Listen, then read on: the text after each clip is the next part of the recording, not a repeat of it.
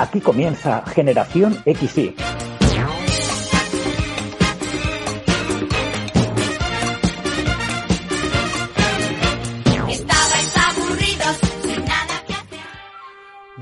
Días, buenas tardes o buenas noches. Mi nombre es José María García y os doy la bienvenida a Generación XY, el podcast nostálgico que semana tras semana saca del olvido los mejores recuerdos de los 80 y de los 90. Saludamos también a nuestros oyentes de Cantabria en Cadena Feeling, que nos estarán escuchando hoy lunes a las 7 de la tarde en la hora de la nostalgia.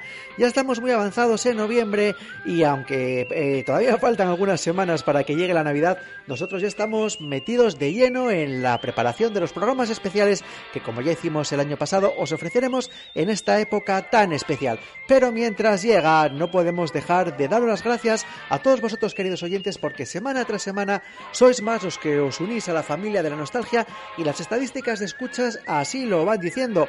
Cada vez sois más los que nos vais escuchando a través de las distintas plataformas de streaming. Así que aprovechamos el programa de hoy para dar un cariñoso saludo a todos aquellos que habéis descubierto Generación XY hace poco.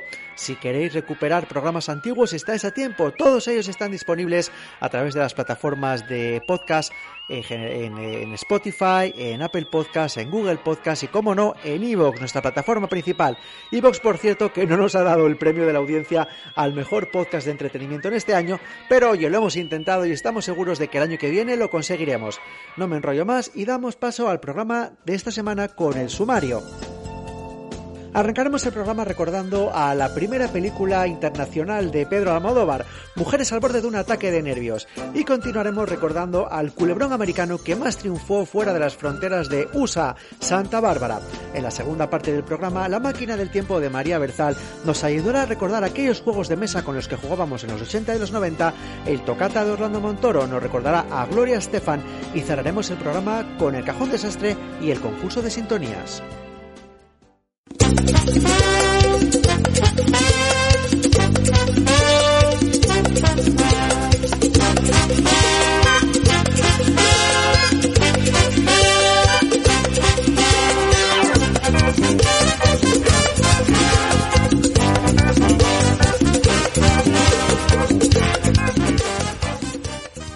El 25 de marzo de 1988, Pedro Almodóvar estrenaba en el Cine Proyecciones de Madrid su séptima película, Mujeres al borde de un ataque de nervios. Semanas antes, unos carteles promocionales habían aparecido en las calles de la ciudad con una provocativa y mordaz frase publicitaria. Si él te ha dejado tirada es que algo no funciona, y si algo no funciona es mejor que pienses en otra cosa. La expectación de la prensa española era grande. Los periodistas se preguntaban qué más podía ofrecer el director manchego que había azuzado la movida madrileña con títulos como Pepi Lucibón y otras chicas del montón, Matador o Laberinto de Pasiones. Hasta entonces solo se sabía que la nueva película era una comedia, que se había rodado en la capital española y que su protagonista era la entonces musa del director, la actriz Carmen Maura. En noviembre del año anterior, cuando ya había terminado el rodaje, Pedro Almodóvar daba al diario El País una entrevista en la que anunciaba que quería crear su propia versión de La voz humana de Jean Cocteau, un monólogo que el dramaturgo francés había creado para Edith Piaf, que nunca llegó a protagonizarlo, y centrado en una mujer que espera la llamada telefónica de un hombre que la había abandonado. En esta película, eh, Pedro Almodóvar cuenta ese momento en el que tu amante te acaba de dejar y estás en casa desquiciada esperando a que él o ella venga a recoger la maleta mientras tú estás pendiente de la puerta, de que se oiga un coche, de que suene el teléfono. Hay un momento en el que uno pierde la razón y este instante previo de descontrol es el que retrata mujeres al borde de un ataque de nervios. La otra fuente de inspiración que utilizó Pedro Almodóvar fue la screwball comedy, un subgénero cinematográfico que fue muy popular en Estados Unidos durante los años 30 y 40 y que se caracterizaba por tener mujeres como protagonistas, diálogos rápidos y situaciones disparatadas. El resultado de esta mezcla fue un melodrama en clave de comedia dominado por personajes femeninos potentes y extravagantes. Una película con diálogos insólitos, una estética colorida con toques kitsch que no solo conquistó la taquilla española, sino que se convirtió en un éxito internacional, el primer éxito internacional de Pedro Almodóvar. La cinta alejó a Almodóvar de la etiqueta de cineasta underground, ganó 5 de los 16 premios Goya a los que estaba nominada y le valió su primera nominación a los premios Oscar y a los Globos de Oro, en la categoría, por supuesto, de Mejor Película Extranjera. También recibió críticas como la del diario de Monde, que dijo que Almodóvar era un surrealista maravilloso, como si Andy Warhol y Fassbinder hubieran concebido un hijo con la bendición de Luis Buñuel. Ah, como veis, una opinión más que favorable viniendo de un periódico francés.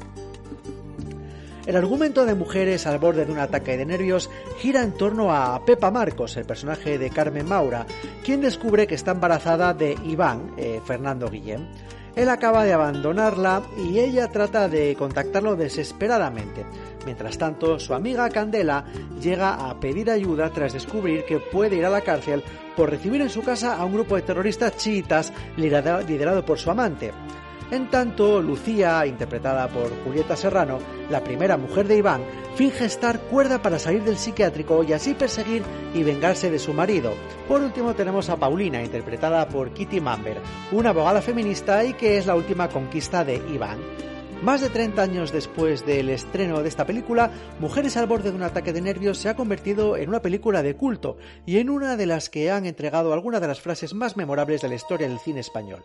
Estos diálogos se entrelazan durante una historia de una hora y media en la que hay, entre otras locuras, gazpachos con barbitúricos, boleros sufrientes, teléfonos rojos y contestadores que vuelan por los aires, un idealizado cielo de Madrid, un taxi con asientos de leopardo y mambo por los altavoces, una amenaza de atentado en el aeropuerto de Barajas, mujeres desesperadas y sufrimientos amorosos. Siga ese taxi. Creía que eso solo pasaba en las películas.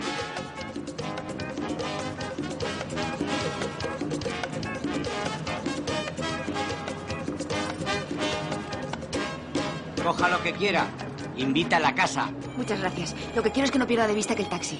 No se preocupe, está todo bajo control. ¿Le molesta el mambo? No, no. Es que tengo de todo, ¿eh? Música heavy, rock, soul, cumbias, tengo sevillanas, eh, salsa, tecnopop, jotas, lo que quiera. Si quiere le quito el mambo. El mambo me encanta. Es que el mambo mm, es lo que mejor va a este tipo de decoración, ¿eh?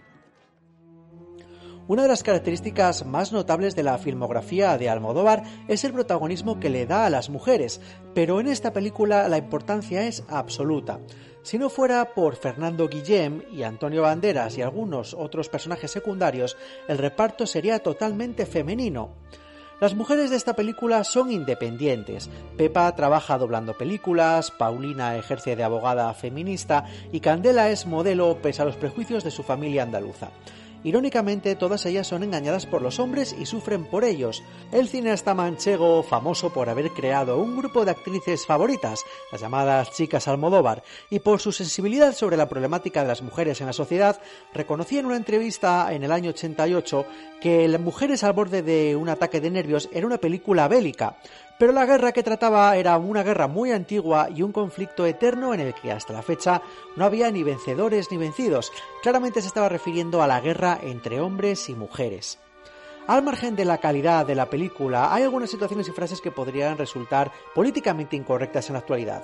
Un ejemplo concreto es la historia sobre los tres terroristas chiitas que se presentaban en la casa de Candela y luego pensaban secuestrar a un avión para despegar del aeropuerto de Barajas rumbo a Estocolmo.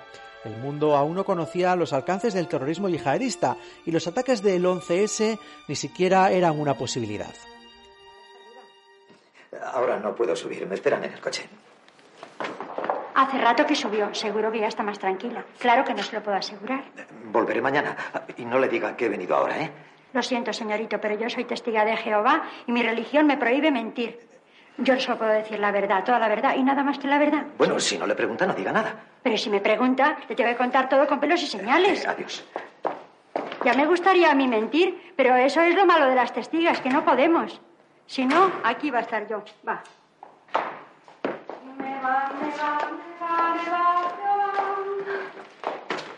Me va el. Como ya hemos comentado, Mujeres al borde de un ataque de nervios estuvo a punto de conseguir el Oscar a la mejor película extranjera en 1989. Aunque no lo consiguió, Jane Fonda invitó a todo el equipo de la película a su casa tras la gala. Allí les sorprendió con una tarta enorme que tenía dibujado el cartel de la película. Y todo con la única intención de hacer un trato. Jane Fonda quería los derechos para hacer un remake de la película y ser la encargada de dar vida al personaje de Carmen Maura. Aunque todavía tiene los derechos de la película para Estados Unidos, la versión americana de Mujeres al borde de un ataque de nervios nunca se llegó a realizar. Lo que sí se realizó, sin embargo, fue una versión musical de la película.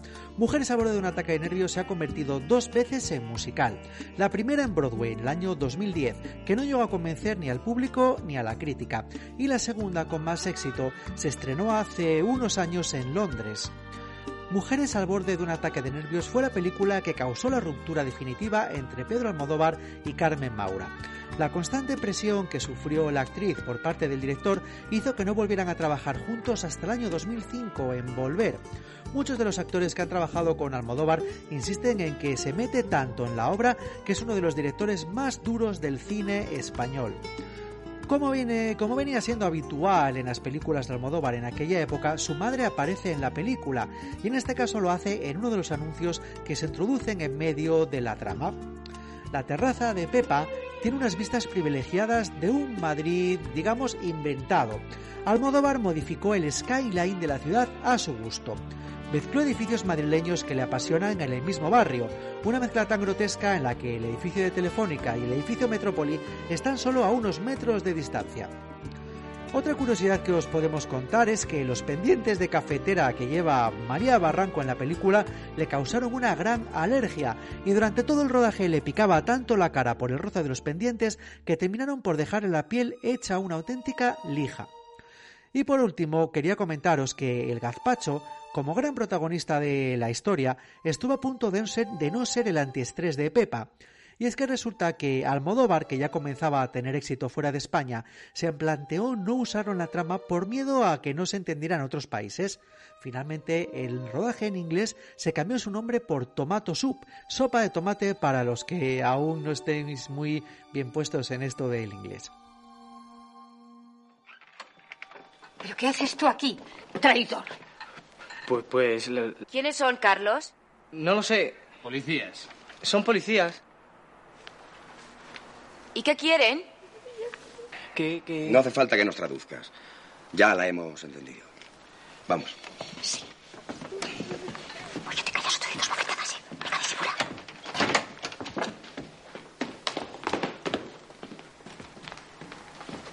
Buenas. ¿Viene con ustedes? No. La encontramos en el ascensor.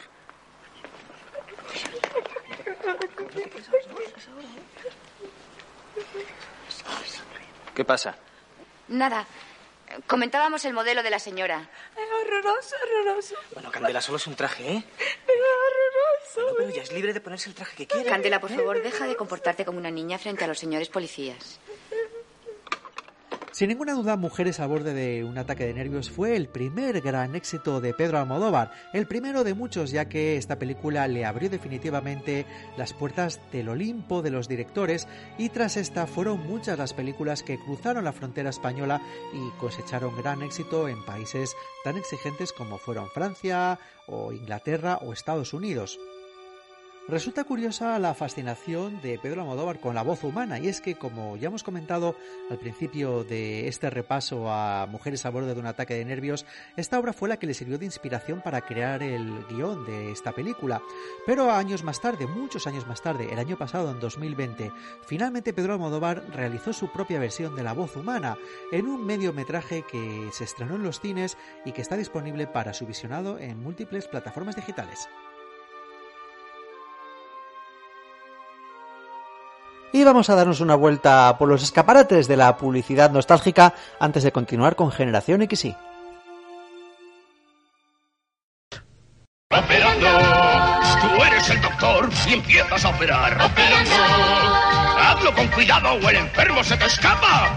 Si tienes buen pulso, operas y ganas, pero si te tiembla, el paciente se enfada. Operando, juega con el doctor chiflado y el paciente impaciente. Operación DM de Juegos, una gran familia. Con Simon en tus manos, tu cuerpo está en tensión. A Simon tienes que mirar, tienes que escuchar y luego recordar. Una música, un color, sin distraer tu atención. Ahora concéntrate, rápido, reacciona ya. ¡Qué fuerte! Simon de MB.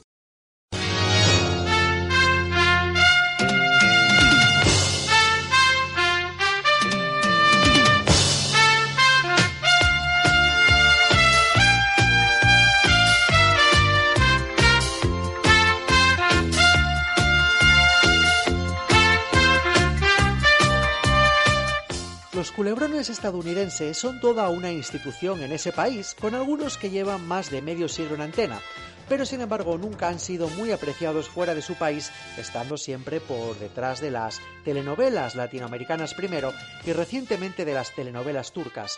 La única excepción fue un fenómeno fugaz que significó Santa Bárbara, un culebrón que curiosamente es mucho más recordado fuera de los Estados Unidos que en su propio país.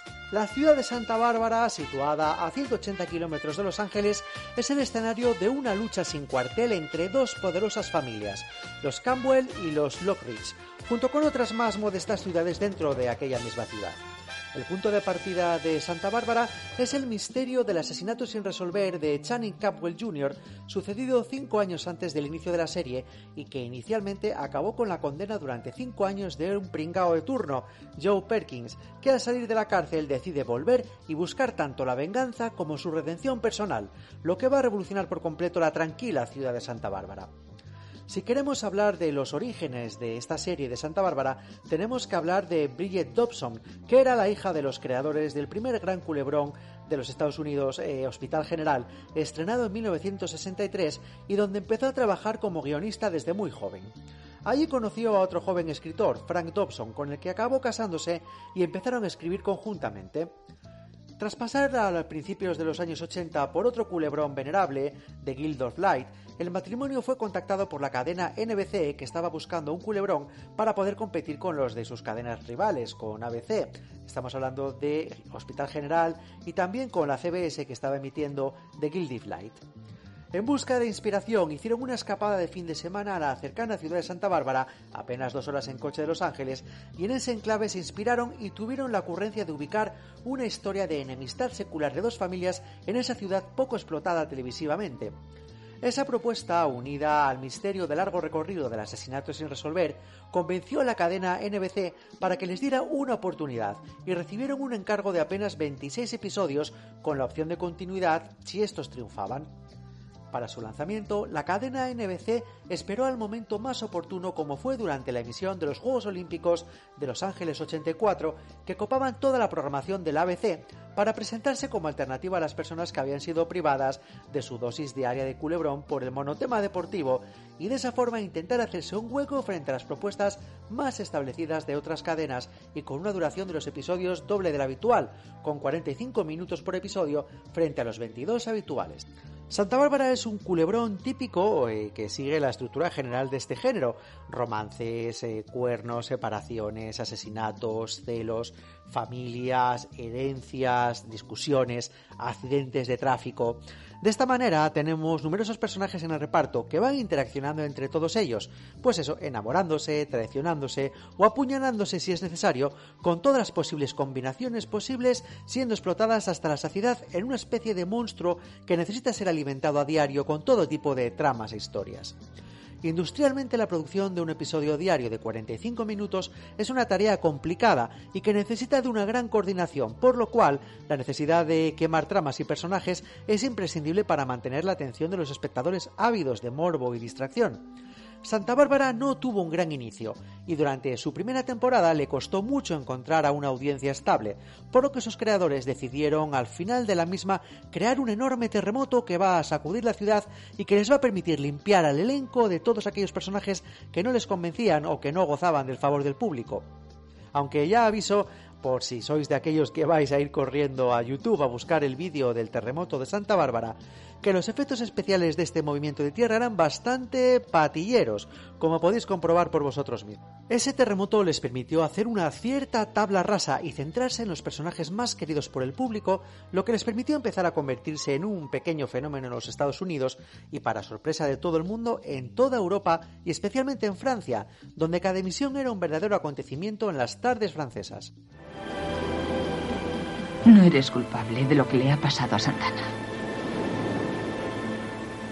Tengo que sacarla de este lío. Eso lo comprendo, pero también tienes que pensar. Ahora en ti. no puedo hablar de eso. Te quiero. Yo también te quiero. Pero.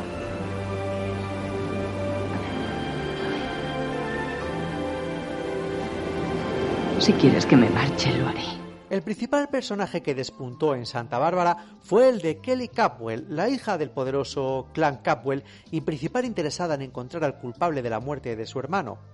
De todas formas, la pareja más importante de toda la serie fue la formada por otra hermana del fallecido, Eden Capwell, y Cruz Castillo, el detective encargado de investigar el caso, que poco a poco se convirtieron en la superpareja de Santa Bárbara, con todo gravitándose alrededor. Como todo culebrón que se precie, Santa Bárbara no tenía ningún problema en cambiar el actor o la actriz de un personaje por todo el morro cuando expiraba el contrato inicial y decidía irse, como en el caso de Robin White, o si por ejemplo era despedido de forma fulminante si no les gustaba cómo actuaba. De esta forma, el personaje de Kelly Capwell tuvo hasta cuatro actrices que lo interpretaron en un carrusel habitual en este tipo de series, en el que de un año a otro los personajes eran los mismos, pero las caras podían ser completamente diferentes. En nuestro país, Santa Bárbara se estrenó en la segunda cadena de televisión española y quiero recordar que tuvo bastante éxito inicial, pero tras emitirse la segunda temporada, la cadena pública española renunció a seguir comprando episodios porque el precio se había encarecido bastante por el gran éxito internacional que estaba teniendo la serie. En esta situación le faltó tiempo a la naciente Antena 3 para subirse al carro y comprar el resto de la serie para su emisión matinal con promociones como la que escuchamos a continuación. Y vuelve la gran serie de las mañanas. Vuelve el éxito. Vuelve Santa Bárbara. Ganadora de 11 premios Emmy en dos años. Ahora con nuevos episodios. Entre la riqueza y el glamour. Fortunas que se levantan y caen. Una historia entre el éxito y el escándalo. Santa Bárbara. Ahora de lunes a viernes, mi amada Beatriz, con Catherine Fulop. Y a las diez y media, el éxito se llama Santa Bárbara. Antena 3 Televisión.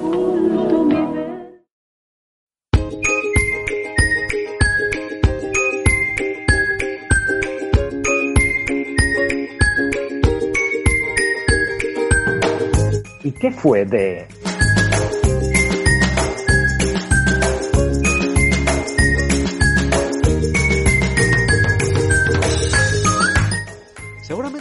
vosotros, queridos oyentes, os habéis sorprendido al saber que Robin Wright empezó su carrera como actriz con solo 18 años, picando piedra durante 4 años como la caprichosa Kelly Capwell en su primer papel para dejar atrás una precoz carrera como modelo.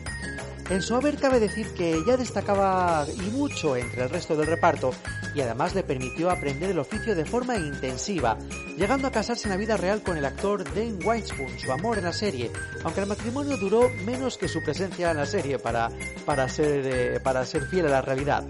El final de su contrato de cuatro años en el Culebrón coincidió con el gran ojo de Robin Rain, que la eligió como protagonista de una película que iba a cambiar su vida, La Princesa Prometida, y su salto a la fama que consolidó con películas como Forrest Gump o Mensaje en una botella. Su gran inteligencia y visión personal le hizo volver a la televisión con House of Cards, como Glenn Underwood, la mujer del maquiavélico Frank, y que le reportó seis nominaciones como mejor actriz en los Emmy, pero sin ninguna victoria.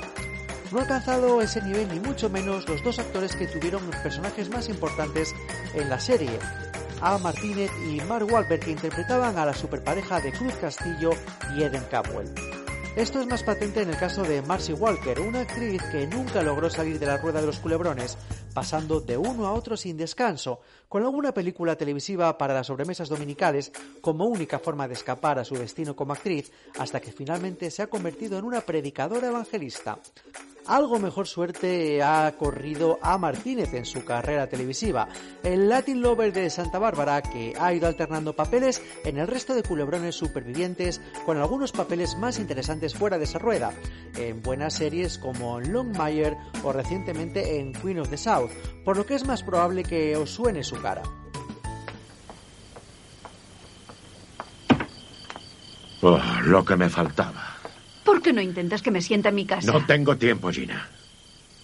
Teníamos charlas muy agradables antes de irnos a la cama. No estoy de humor para historias. Lo bueno de esta casa es que tiene una docena de puertas. Escoge una y largo. Tengo sentimientos, Cede. Oh, lo sé. Los conozco todos. Codicia, codicia y más codicia. Y pasión. Una vez la tuvimos. Sí, y una vez tuve el sarampión. Vete ahora mismo. Espera un momento. Me interesa lo que ocurre en esta casa. Oh, ¿de verdad he fallado en algo? Por si lo has olvidado, Brandon todavía es mi hijo y tengo algo muy importante que discutir contigo. ¿Por qué no te callas y escuchas? La producción de Santa Bárbara no estuvo exenta de momentos folletinescos detrás de las cámaras, como fue la expulsión de sus dos creadores para ser readmitidos unos cuantos años más tarde, más que nada para afirmar la defunción de Santa Bárbara tras nueve años en emisión y con las audiencias por los suelos. De hecho, los últimos años iba siendo renovada por el gran beneficio de las ventas internacionales, pero cuando éstas empezaron a decaer, su sentencia de muerte estaba firmada y sellada, emitiendo su último capítulo en enero de 1993 con un compendio de todo lo habitual en estos casos, bodas, intentos de asesinato, reuniones y separaciones. Y ahora, antes de continuar con la segunda parte de Generación XY, vamos a escuchar unos pequeños anuncios nostálgicos. Tragan, tragan bolas los hipopótamos, tragan muchas bolas sin parar. Comen, comen, comen para ganar. Como tragan, tragan bolas. Un juego divertido, gana quien más ha comido. Traga, traga, traga, traga bolas. DMB. ¿Quién es quién? ¿Tiene ojos azules? ¿Será chica o chico? Seguro que es chico.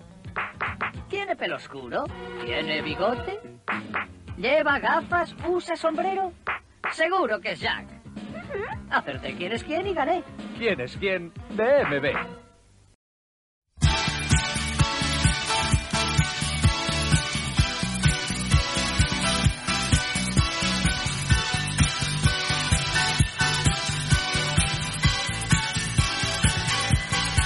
La máquina del tiempo con María Berzal. Bajo tu ropa y me quemo en tu cigarro. Y ha llegado la hora de los mejores recuerdos nostálgicos con nuestra querida María Berzal y su máquina del tiempo. Hola María. Hola José, ¿qué tal? ¿Preparado para un ratito nostálgico? Hombre, eh, preparado para un ratito nostálgico y para lo que me echen, ¿eh? No te Bueno. olvides. Así me gusta. Pues hoy, recuerda, vamos a hablar de juegos de mesa. ¿Tú fuiste aficionado en tu infancia a jugar a juegos de mesa? Ay, sí, mucho. Mira, yo, yo me encantaban. Yo no, no guardo mejores recuerdos de, mi infancia que esos ratos con, con mis primas o con mis vecinos jugando a- al Scattergories, al Monopoly, a todos estos juegos que me lo pasaba genial. ¿Y en la actualidad sigues jugando juegos de mesa? Pues mira, la verdad es que no, fíjate, no tanto como, como debería o como quisiera, ¿eh? es una pena, son cuestiones, vamos, yo creo que es también por, la- por el día a día, por el estrés, por las ocupaciones, que no me deja mucho tiempo y el poco tiempo que tengo libre, pues entre ver Masterchef y cuatro cosas del Netflix ya no me da la vida para más, María. Pues yo he recuperado la afición de los juegos de mesa y la verdad es que estoy muy contenta porque, Jolín, hay cosas que no, que, que- que no se olvidan y por muchos que pasen, años que pasen, no se pueden olvidar. Esas tardes de juego interminables, lo que tú decías, con tu familia, con tus amigos, jo, es que eso nos trae súper buenos recuerdos. Yo, bueno, tú has dicho el Scatergories, ¿qué más? Sí. El, El, el tragabolas me encantaba, pero yo creo que... Pero el Tragabolas era de muy pequeños. Claro, es lo, que, es lo que te iba a decir, María, que realmente juegos de mesa es una categoría muy amplia y si me preguntas cuál es mi favorito, serían distintos en función de, de las ideas que Dependiendo de la etapa de la vida. Claro, por eso, porque también me acuerdo mucho del quién es quién, que era una, del este de la operación, este que acercabas eh, la pinza y me decía, "Eh". ese también me, me encantaba. Y luego ya un poco más mayor, por supuesto, pues el, el Monopoly, ¿no? Donde uno decidió convertirse en empresario barra economista barra, barra eh, eh, de- profesional de la empresa. profesional de la empresa. Para mí, sin duda, el favorito de todos mis juegos, de todas las épocas, de todos los años y de todo, todo, todo, era y sigue siendo la ruta del tesoro. Claro, ya nos hablaste de él. Claro, te digo que sigue siendo, es porque lo que te comentaba antes, que las navidades pasadas los reyes lo dejaron en mi casa y bueno, hemos disfrutado unas tardes maravillosas jugando a, pues eso, a comprar Crimea y Constantinopla, entre otras, más carísimas. Fíjate que podría llevar José igual 30 años sin jugar, pero me acordaba perfectamente cuando nos pusimos a repartir la cantidad de dinero, de reales en este caso, que había Sí. que dar cada jugador. Me acordaba perfectamente de todo. Porque bueno, pues cuando era pequeña, mi hermano y yo éramos unos auténticos viciosos de la ruta del tesoro y estábamos las típicas partidas esas que duraban todo el fin de semana, que ponías el tablero en el suelo de tu habitación y te ibas a comer y allí lo habías dejado todo y seguías y seguías y seguías, pues, pues eso, nos lo pasábamos pipa, la verdad. Oye, pero María, por si hay alguno de estos oyentes que tenemos rezagados o que ha descubierto Generación X y hace relativamente poco y no sabe qué es esto de la ruta del tesoro, cuéntanos, explícanos de qué va el juego. Pues la Ruta del Tesoro es una especie de Monopoly, pero está ambientado en el Mediterráneo. Se compran islas o localidades mediterráneas en lugar de calles de Madrid, pues Córcega, Sicilia, Damasco, Nápoles, Trípoli, Menorca, aunque las más caras, como te digo, son Crimea y Constantinopla, que están justo al ladito de la salida. Eh, y bueno, y se venden por la friolera de 35.000 y 40.000 reales respectivamente. Una nada, fortuna. Un poco como de piratas si quieres, ¿no? Y yo, pues eso, siempre gano, que lo sepas. Oye, pero el Monopoly era mucho más anterior, ¿no? Porque según me ha contado mis fuentes de documentación, se creó en el año 1903 con el nombre inicial del, del Landlord's Game. ¿Y sabías que fue una mujer la que lo creó, Elizabeth Ah, Maggie? pues no, no tenía ni idea. Pues mira, para que, para que lo sepas. Pero sin embargo en España alcanzó pues su máximo cumbre de popularidad en los años 80. Y, sí, y otra cosa que te puedo contar de- del Monopoly, María, es que es el juego más vendido de la historia. Bueno, él y sus versiones, ¿eh? porque en España recuerdo que había una versión del Monopoly mucho más cañí. Hombre, el palé, yo lo heredé de, el palé, ¿eh? yo lo heredé de mi padre. ¿Tú jugaste alguna vez al palé? La verdad es que lo vi, lo sabía que existía, pero no, no, yo era, yo era del auténtico, de- del Monopoly.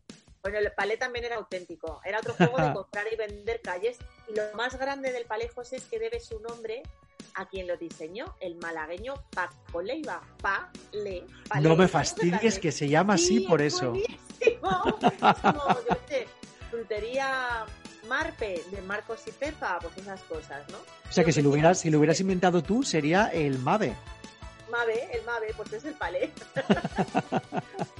Em, bueno, mi objetivo en el palé, en el Monopoly, por supuesto en la ruta del tesoro, era hacerme rica y arruinar al contrario, José. Y eso lo conseguía siempre haciendo pactos, sobornando al contrario, y eso me sigue encantando hacerlo ahora que juego con mis hijas pequeñas y siempre, eh, ahora que no me oyen, te diré que hago un poco de trampas con tal de sacarle. la- pobrecitas, pobrecitas. Otro juego que creo que he explotado bastante a lo largo de la vida ha sido el parchís, en el que también gano, por supuesto. Y me gusta mucho jugar por parejas, no sé a ti. Y siempre, siempre me gusta llevar las fichas verdes que tengo yo esta mañana. Y el que no me gusta nada es la oca. Bueno, mira, yo a mí el parchís me, me gustaba mucho y además en familia jugábamos al parchís hasta el- al grande, este que en vez de, de cuatro era de ocho jugadores, Sí, era- sí. con unas par- claro, pero las partidas eran interminables, aquello era inabarcable y terminabas eh, eh, jugando, dejándolo por puro aburrimiento y la oca, la oca, como los más fieles seguidores de Generación X y saben, por el gran juego de la oca, me, me encantaba. Eh, yo, yo te puedo decir que era al juego de la oca. Oye, María, ¿y te gustaban los juegos de, de misterio? En plan, el asesino es el señor marrón, ya ha matado al mayordomo con la percha en el salón azul. El Cluedo, pues el Cluedo, claro, claro. Era muy divertido, sí. Recuerdo que era muy difícil acabar la partida sin haberte peleado con el resto de jugadores, porque claro, todos queríamos ser ahí Agatha Christie y, y, bueno, era realmente complicado, pero sí, era un juego entretenido, la verdad. Hombre, averiguar quién era el asesino como si fueras una pequeña Jessica Fletcher, pues oye, era Sí. muy divertido, la verdad. Sí, sí. Los que nunca me han gustado demasiado son los juegos de estrategia, así tipo el Risk, que seguro que a ti te encantaban. A mí me dan una pereza que me matan. Y luego tengo un amigo que todas las navidades quiere hacer un campeonato con un juego espantoso que se llama Los Colonos de Qatar, que a mí es que no le he encontrado todavía la Bueno, la verdad es que no, no he conseguido aprender las instrucciones nunca, pero son estos así como de estrategias, guerras y eso. Es que me parecen aburridísimos. Los colones de Qatar no lo había escuchado en la vida. Seguramente luego, luego le preguntaré a Orlando, que este sí que es un experto de juegos de, de estrategia y de, y de conquistar, ¿eh? Y oye, María, y porque además, volviendo a estos juegos de, de- de estrategia y demás, había algo especial en ellos, ¿no? O solo la nostalgia. Bueno, yo creo que con todos los juegos de mesa lo que nos sacude un poco es la nostalgia, ¿no? Evidentemente son todos muy divertidos, estimula pasar un rato entre amigos, con la familia, la risa, la competición. Pero bueno, yo también creo que es muy importante la nostalgia que nos, que nos provocan o que nos evocan, ¿no? Y sentirnos niños de nuevo. Tú lo que contabas, ¿no? Jugabas con la familia, pues te sientas a jugar y recuerdas, pues no sé, mm, con quién jugabas, cómo eran Claro. esas tardes. Claro, ya te digo, yo guardo muchos recuerdos de jugar con, eh, con, con mis primas o eh, con mis primos más pequeños o también con los vecinos de abajo, ¿no? Con, con Luis y con Susana. También, eh, de- sobre todo, siempre era muy típico después de Navidades, las primeras semanas jugabas con aquellos juegos que, que te Bueno, que habían habían traído los reyes. Y eran momentos irrepetibles. También debemos eh, establecer otra categoría, que son los juegos que no eran para jugar en grupo, sino para jugar en pareja. Ajá.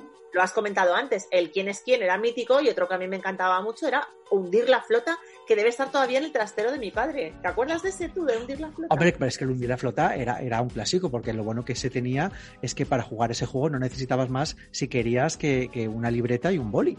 Eh, eso también, eso también. Porque Bueno, con las cuadrículas y tú hacías Claro. propio tablero y y ese era, el diciendo, Pero luego llegó ese hundir la flota auténtico de el que tenía sonidos reales. Sí, claro, Tú claro. tenías que ponías B4, pum, No, le dabas no, ya una te digo que yo, yo en ese, para hundir la flota me quedaba con la versión eh, libreta de cuadrícula y, boli. No, no, no, no, pues tenemos que ir al trastero de mi padre a sacar el hundir la flota auténtico que vas a flipar con sus pilas, con sus ocho pilas gordas que tendrá. Pero tú marcabas ahí el B4 y le Sí. dabas al botón y sonaba. O chof, dependiendo de si fuera tocado o, o agua. Luego ya de más mayorcitos, así tipo 18 o así, nos entró el venazo a todos, bueno, me imagino que a tu pandilla también, aunque seas más joven que yo, de jugar al Trivial. Y la verdad es que nos pasábamos unos fines de semana brutales. El Trivial fue un juego que se inventó en 1979 por un periodista deportivo. Sí. Y bueno, yo, o sea, es que me encantaba. Me pedía siempre las preguntas de literatura, las marrones. Y las que más odiaba de todas eran las naranjas, las de deportes, porque no daba ni una. Yo, me- yo me acuerdo que quedaba con, con mis amigos, por sobre todo cuando estábamos el último año de instituto, en segundo bachillerato o, o COU, dependiendo de quedábamos por las tardes en una cafetería para repasar el trivial con la idea de preparar la selectividad. Pero me acuerdo, y voy a aprovechar este altavoz que nos supone este podcast que escuchan millones de personas, para pedirle disculpas a mi amiga Raquel Amor, porque me acuerdo que el día antes de selectividad, repasando los quesitos, salió una pregunta que decía que cómo se llamaba la partícula subatómica de carga positiva, que era, que era el protón, y mi amiga Raquel dijo el positrón, y nos reímos de ella lo que no está escrito, pero años después descubrimos que el positrón sí que existía. Aunque no era la respuesta correcta del quesito, pero habíamos difamado públicamente a Raquel y Raquel tenía Qué más razón que todos nosotros. La verdad es que el Trivial era uno de los juegos, bueno, y sigue siendo uno de los juegos más populares de, de la historia. Y es un juego que ha ido evolucionando muy bien Sí. y se ha ido adaptando a los nuevos tiempos hasta el punto de que, bueno, ahora mismo se puede jugar al Trivial desde el móvil y puedes poner a prueba pues tu propia ignorancia mientras que estás, no sé, por ejemplo, esperando el avión, José. No, oye, o en el propio avión, ese típico juego que ahora mismo tienen todas las pantallitas de, de las compañías aéreas que te ofrecen eh, entretenimiento Sí. a bordo, ¿eh? Oye, ¿qué me dices, María, del Pictionary?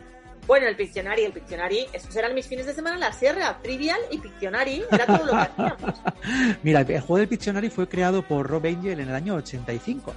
Y el único problema consistía en que no todos estábamos dotados para, para- con esas capacidades de dibujo que Desde se necesitaban para, para poder hacer los garabatos de tal forma que se pudieran entender, ¿no? Con, eh, con esa palabra secreta eh, que necesitábamos. Vamos, que el cachondeo estaba asegurado. Sí, pero bueno, a ver, que dibujar dibujamos todos bastante mal, pero bueno, no sé, yo nosotros siempre nos ayudábamos un poco de la mímica o algo así para poder sacar adelante tus dibujos, porque la verdad es que era, había cosas que era verdaderamente difícil poder dibujar. Ostras, espera, y este el de la mí- mímica era otro. ¿Cómo se llamaba? Que no me acuerdo, ostras. De mímica hay muchos, el gestos, el particó, el tabú, un montón. Ah. El, claro, claro, el party y el tabú, me acordaba. Hoy te veo un poco viciosa de los juegos, ¿no? Sí, es que los de mímica también me gustan mucho. Bueno, todos hemos jugado a las películas y tal, cuando no Claro. tenía juego de mesa.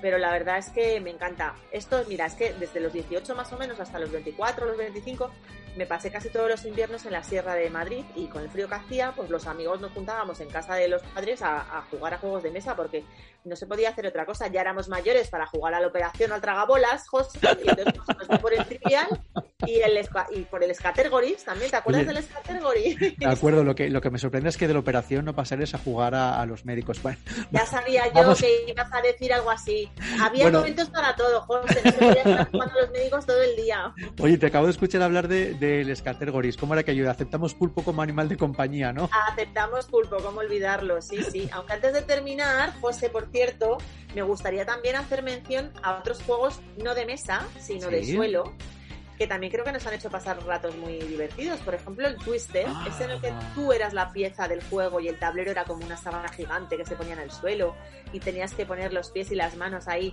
en distintas posiciones, ¿te acuerdas? Hombre, pero pasa que será para los muy flexibles, ¿eh? Porque Ya. los que los que éramos un poco gorditos ya teníamos eh, problemas. Menudas trompazos que, que me tengo yo dado jugando a esto, ¿eh? de- del Twister. Ya, ya, nosotros cambiábamos esos juegos de mesa de vez en cuando por el por el Twister, pero bueno, ya el Twister cerró una etapa junto con el Trivial y todo eso y mi pandilla y yo pues cambiamos esos juegos de mesa por el mus, que te voy a decir una cosa, es otra modalidad que también echo mucho de menos. Esas partidas inolvidables eh, en las que te jugabas el café, la copa y lo que hiciera falta, no sé. ¿Tú juegas al mus, José? Yo no, yo del cinquillo y de la escoba no, no, no. Madre mía, yo que te iba a envidiar ahora mismo, pues qué ruina. Nada, Oye, pero siempre estoy pues, dispuesto a aprender, ¿eh? Ah, bueno, pues Nunca venga. es tarde si la dicha es buena. Nunca es tarde, nunca es tarde. Oye, María, cuéntanos de qué vamos a hablar la semana que viene. Pues la semana que viene vamos a contar de lo que pasaba en el patio de colegio cuando hacíamos la pausa para el almuerzo de media mañana y hasta que tocaban la campana para que volviéramos a clase. Ostras, el patio de colegio es un universo en sí mismo, ¿eh? Hombre, daba mucho juego. En el mío había de todo. Pues no nos cuentes nada ahora y nos lo cuentas la semana que viene aquí, en la máquina del tiempo. Hasta la semana que viene, María. Beso.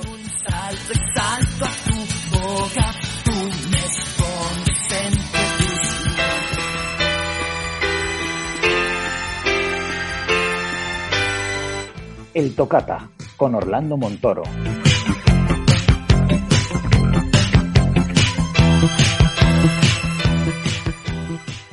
Ya ha llegado la hora de los minutos musicales con Orlando Montoro y su tocata. Hola, Orlando.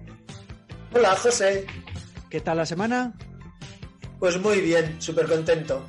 Estupendo, oye, nos alegra siempre tu, tu optimismo y tu alegría. Mira, hablábamos con María hace unos minutos de los juegos de mesa y yo le he dado una exclusiva y es que según tengo entendido tú eras un experto jugador de Risk. ¿Es verdad esto? Madre mía, el RIS, las noches de RIS que me he pasado. Vamos, que se sabía cuándo se empezaba, pero no cuándo terminábamos. Pues, Nos han dado las 7, las 8 de la mañana, empezando a las 10 de la noche. Y, y- y nada, nada. Terminaban, la mayoría de las, de las partidas terminaban en una especie de tablas. Si éramos más de tres, acabamos eliminando a todos menos tres. Y cuando quedábamos tres, era imposible conquistar el mundo.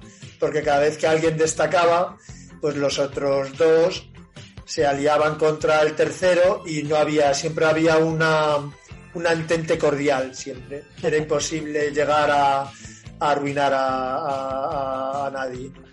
De verdad. Pero bueno, era muy entretenido.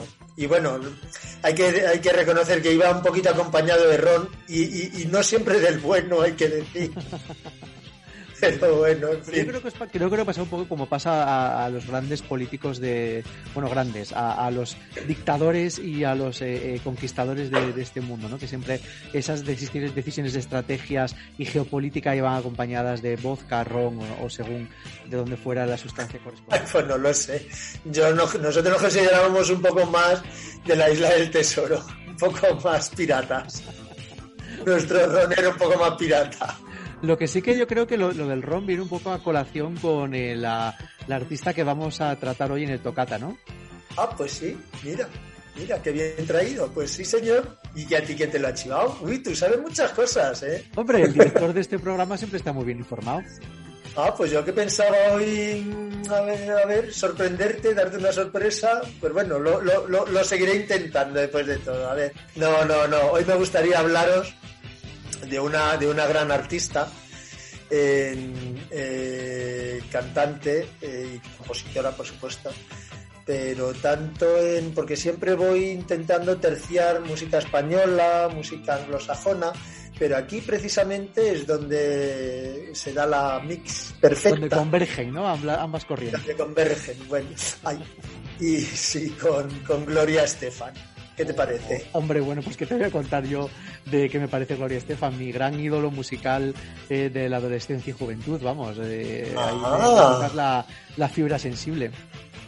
Pues nada, adelante Orlando con el Tocata y Gloria Estefan. Mon shake your body, baby, do that conga. No, you can't control yourself any longer. Come on, shake your body, baby, do that conga. No, you can't control yourself any longer. Gloria Estefan es una de las artistas musicales con mayores ventas de todos los tiempos, con más de 100 millones de discos vendidos. Nuestra queridísima de hoy, junto a su marido Emilio, han sentado las bases de la música latina en el panorama musical anglosajón para toda una generación de artistas que han surgido a partir de ellos.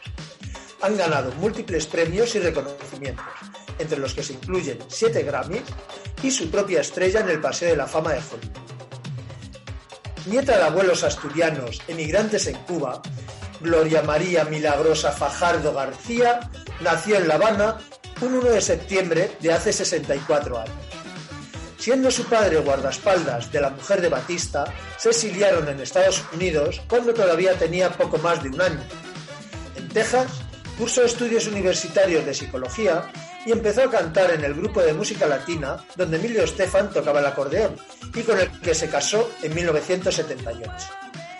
Dos años más tarde tendrían a su hija Nadine. De esa época son sus primeros trabajos, Renacer, Miami Sound Machine e Importi, donde ya mezclaban sonidos latinos con letras en español y en inglés. Entre 1981 y 1983 les seguirían otra vez Río y a toda máquina.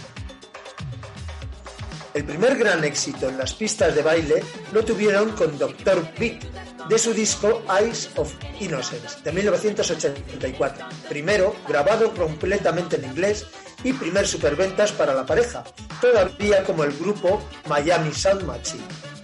Le seguiría Conga y Words Get in the Way de Primitive Love, en 1985 con el que empezarían a acumular dinero, premios y fama, seguidos por Betsa Say That y Can't Stay Away From You, de Let It Loose de 1987.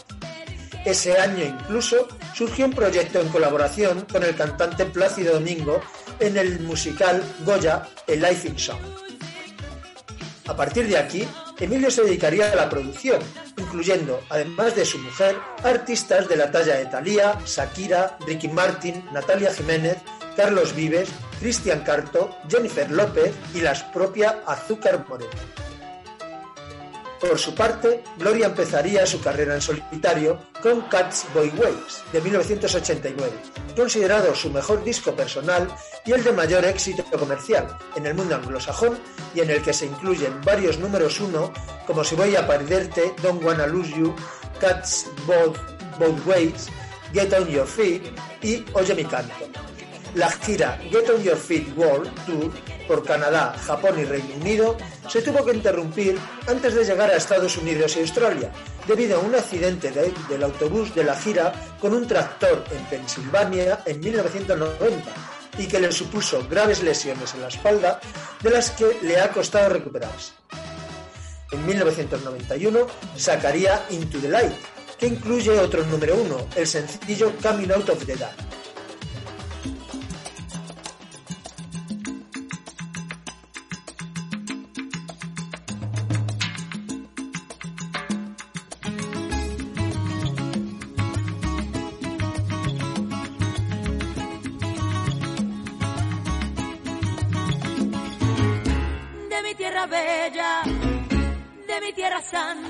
En España y el mundo latino, sin embargo, su mayor éxito lo tuvo, quien no lo recuerda, con Mi Tierra, que saldría el 22 de junio de 1993, en el que mezcla con gran sentimiento e inteligencia estilos musicales latinos y cubanos de los años 50, rodeándose además de los intérpretes musicales más importantes de la música latina del momento, como Buenavista Club Social supuso un éxito rotundo, convirtiéndose en todo un suceso a nivel mundial. Vendió aproximadamente 8 millones de copias.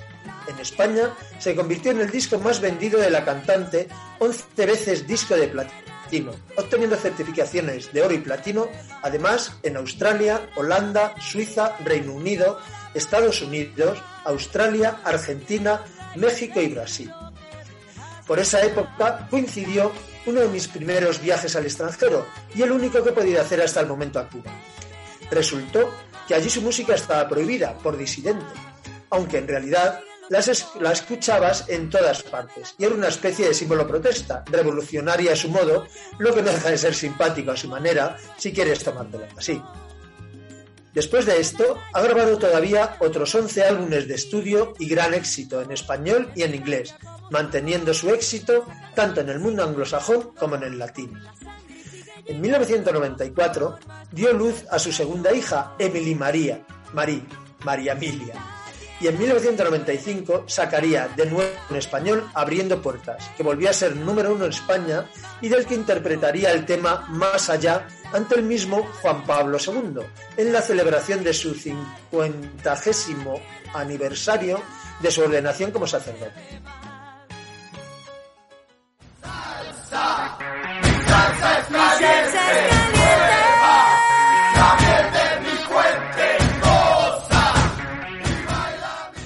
Todavía en 1998, Gloria publica uno de sus discos más destacados de toda su carrera, Gloria, que incluye las canciones Cuba Libre, Oye, Don't Stop y Heaven's What I Feel, con el que ha continuado y continúa su labor de enriquecer el panorama musical internacional, habiendo introducido de lleno la música latina en el mundo anglosajón y renovándolo para todos nosotros. Su último trabajo ha sido Brasil 305 de 2020. En 2015 se estrenó en Chicago y Broadway On Your Feet, el musical que recrea la vida y trayectoria musical de Gloria y Emilio Estefan. En 2017 lo sacarían de gira en Estados Unidos, a la vez que se estrenara en Holanda y en 2019 volvería a Nueva York, ahora en el West End, y se presentaría de gira también en Reino Unido. Yo tuve la suerte y el placer de verlo en Broadway con nuestro queridísimo José, creador de nuestra generación XY, y no querría perder la oportunidad, con vuestro permiso, de rememorar con él ese momento y aprovecharlo para desvelar alguna sorpresita más de nuestro ingenioso podcaster. Así que, hola José. Muchas gracias por, eh, por, por traerme aquí de vuelta a, a- a tu tocata. Seguramente nuestros oyentes no sepan que tú eres un gran fan de Gloria Estefan, ¿no? Pues bueno, pues ya lo comentaba antes de, antes de que empezaras a, a- a- con la semblanza de mi Ah. pero sí, soy un gran fan de, de Gloria Estefan, es una de, de mis pasiones musicales y de mis debilidades desde que era un crío, ¿eh? desde que era un chavalín. ¿Cuántas veces la has visto en concierto a Gloria? Pues mira, la primera vez que vi a Gloria en concierto fue, pues yo creo que fue en el año 2008, una cosa así, 2007-2008. La he visto en concierto un total de tres veces. Eh, luego sí que es cierto que la he visto actuar en televisión, en grabaciones de televisión en España, en programas varias veces, pero en concierto como tal tres veces. Yo creo que, y bueno, incluso has podido hablar con ella en alguna ocasión, ¿verdad? Sí, sí, la verdad es que ya te digo, una de las cosas que, que tiene Gloria es que es una, eh, es una artista muy, muy cercana y trata muy bien a sus fans. Y como tampoco en España somos muchos fans que digamos, no es que seamos como los fans de Madonna o algo así, pues nos trata como si fuéramos miembros de la familia, incluso nos conoce por el nombre. ¿eh? Yo he tenido la ocasión de, de- de estar con Gloria eh, cercana, vamos, tomándome incluso hasta un café con ella en una ocasión. Eh, y la verdad es que como te cuento es una, una tía muy, muy cercana y muy cariñosa. Bueno, y además como nieta de asturianos, bueno, no sé, ¿no? Algo, a, a- a lo mejor hasta os toca un poco de familia o algo. No, no, no, la, la- lo, lo investigué yo, de, de crío siempre lo soñaba, digo, "Ay, seguro que Gloria y yo somos familia, pero no, no, ella la familia la tiene en otra zona de, de Asturias, en Noreña, y no tiene, no, no tiene nada que ver con mi familia. Desde la cuenca minera. No es de la cuenca minera, no, no. Oye, ¿y cuál es tu canción favorita de Gloria? Pues difícil me lo, me lo pones, pero mira, yo creo que, que me quedo con, eh, con una canción que además no lo has mencionado, eh, que fue la, eh, la canción oficial de las Olimpiadas de Atlanta 96, que fue una canción que se llamaba Rich y que suena ahora mismo, ahora mismo de fondo y que como ya te digo fue el single presentación de su álbum Destiny del año 96, fue el, el- el siguiente álbum que sacó después de Abriendo Puertas. Ajá. Bueno, es que he tenido que resumir un poquito, porque quería, quería, quería traerte aquí y como tengo el tiempo muy limitado. Cosa, Aprovecho para pedir, para pedir más, más hueco, más slot. Otra cosa que, eh, que quisiera comentar a, a nuestros oyentes es que Gloria Estefan, además de ser eh, una cantante, como todos sabemos, también ha hecho alguna que otra incursión en el cine.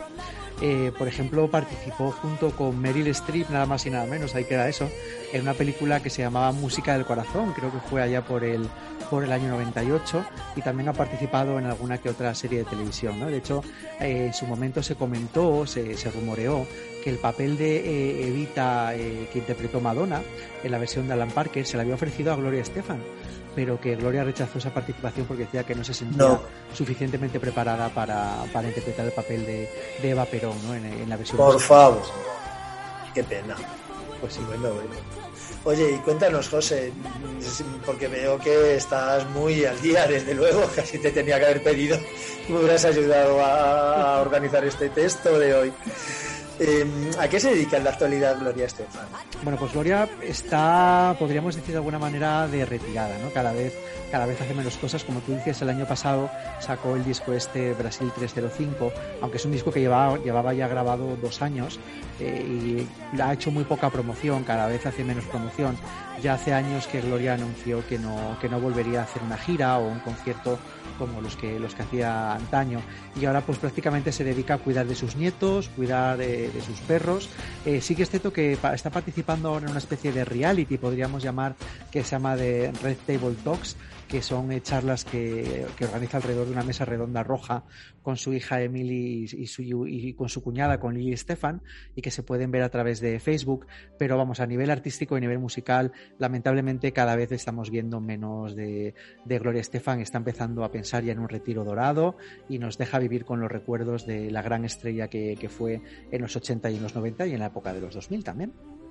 Bueno, pues oye, es jovencita de todas formas todavía, ¿no? Bueno, Sí, pero yo creo que al final Gloria ha tenido la, la sabia decisión de que una retirada a tiempo es siempre una, una victoria. Muy bien. Bueno, y ahora además hay muy, muy grandes latinas ya metidas en la música disco y tal, en fin. Pero, en fin, no deja de ser una, un, un personaje muy importante, ¿no? En la música, pienso yo. Abrió todo, todo el espectro de la música latina dentro de la música disco y la música anglosajona en general, ¿no? Efectivamente, Gloria fue la precursora, fue la que, la que de alguna manera podemos decir que puso una pica en Flandes en la industria discográfica y abrió las puertas a todas las grandes figuras de la música latina que han venido después. Eh, así que de alguna manera todas ellas están en deuda con, con la gran y la admirada Gloria Estefan.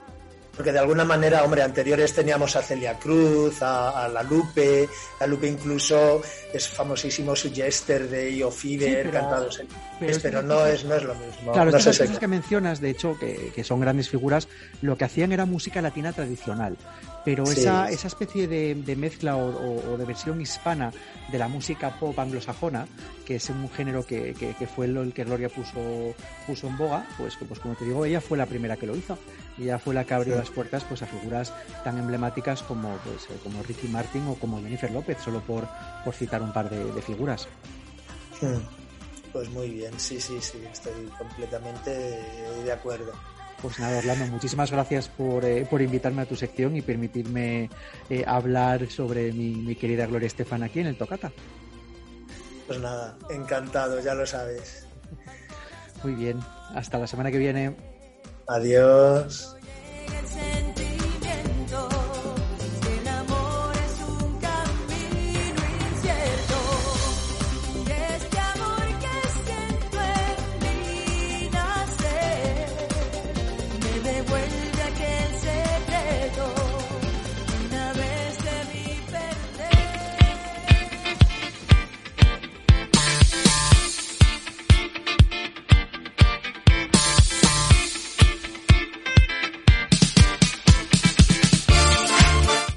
Cajón desastre.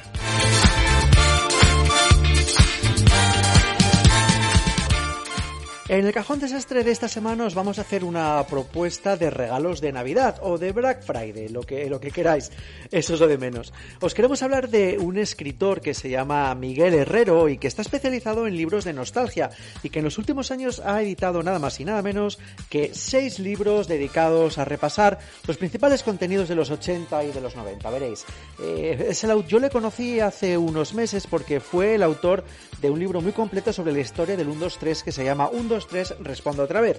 Y a través de haber comprado este libro, pues conocí que también había publicado otros llamando, por ejemplo, Revisitando los 80, Los 80 responden otra vez, Telepasión por los 90, eh, Telemuñecos o uno un poquito más anterior a la generación XY que se llama La Tele de los 70. Todos ellos son muy muy buenos, muy completos, llena de historias, anécdotas, fotografías, en fin, todo ese contenido que nos gusta a los nostálgicos de los 80 y de los 90.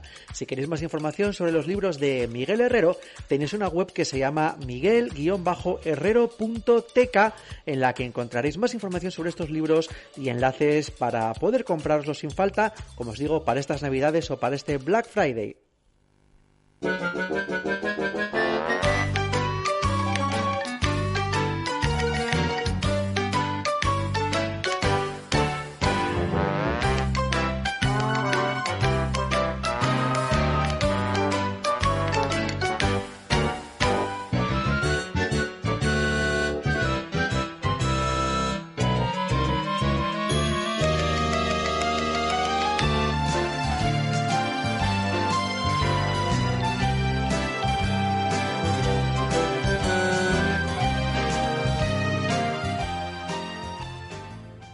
Claro que sí, en el concurso de las sintonías muchos habéis acertado que la sintonía oculta de esta semana era la de la serie Manos a la Obra de Antena 3, la famosa serie protagonizada por Manolo y Benito, dos ñapas que durante los 90 nos enseñaron que cualquier despropósito en lo que a obra se refiere era posible y que cada obra era peor que la anterior, sin duda una divertidísima y recordada comedia de los 90 que tuvo una especie de revival a mediados de la década pasada. Bueno, ya lo haremos dentro de, esto dentro de unas semanas aquí en Generación XY.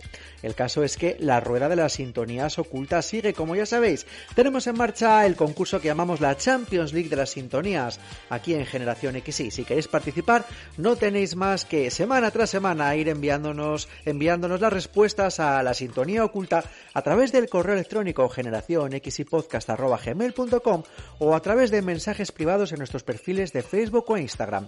La sintonía de esta semana es un poco especial porque hemos tenido que editarla. Queríamos que entrara a formar parte de este concurso de las sintonías ocultas, pero en la propia sintonía está el nombre de la serie. Así que vais a escuchar una serie de pitidos cada vez que en la sintonía se menciona el nombre de la serie. Pero el caso es que queremos saber cuántos de vosotros sois capaces de reconocer esta recordada serie que os doy pistas se emitió en los 80 Mitad hombre, mitad amor, no hay héroe más valiente. Defensor de la tierra,